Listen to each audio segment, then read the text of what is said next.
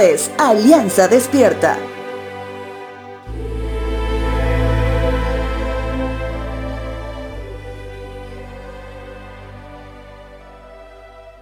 El día de hoy abrimos el libro de Apocalipsis dentro de nuestro programa anual de lectura de la Biblia.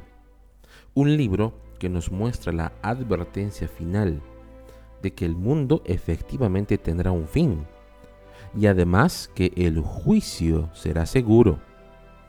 Este libro nos da un pequeño destello de lo que es el cielo y de todas las glorias que esperan a aquellos que mantengan sus vestiduras blancas, es decir, viviendo una vida en santidad. Libro de Apocalipsis capítulo 2, versos 2 al 4 dice lo siguiente. Yo sé todo lo que haces he visto tu arduo trabajo y tu paciencia con perseverancia. Sé que no toleras a la gente malvada.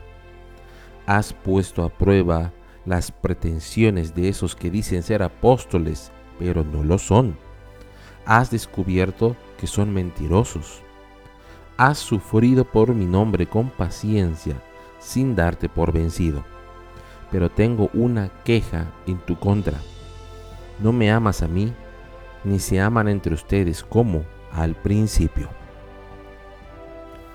El mensaje de Dios por medio del autor inspirado, te hablo del apóstol Juan, tiene un mensaje muy claro para siete iglesias, donde la iglesia de Filadelfia es la que resalta, porque ésta fue hallada fiel en todo.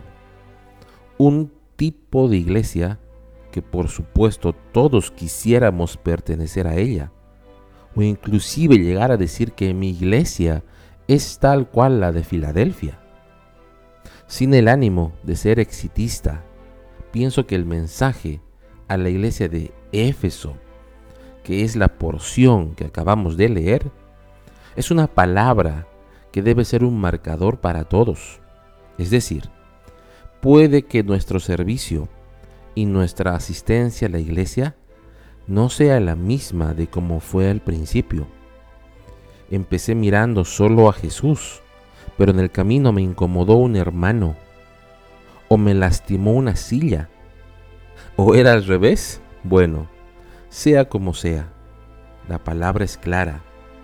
Podemos tener un buen trabajo, hecho con paciencia y perseverancia pero si hemos perdido el primer amor, si hemos perdido nuestra concentración y vemos más al mundo que al cielo, bueno, Apocalipsis continúa diciendo lo siguiente en el verso 5.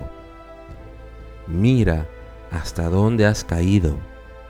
Vuélvete a mí y haz las obras que hacías al principio.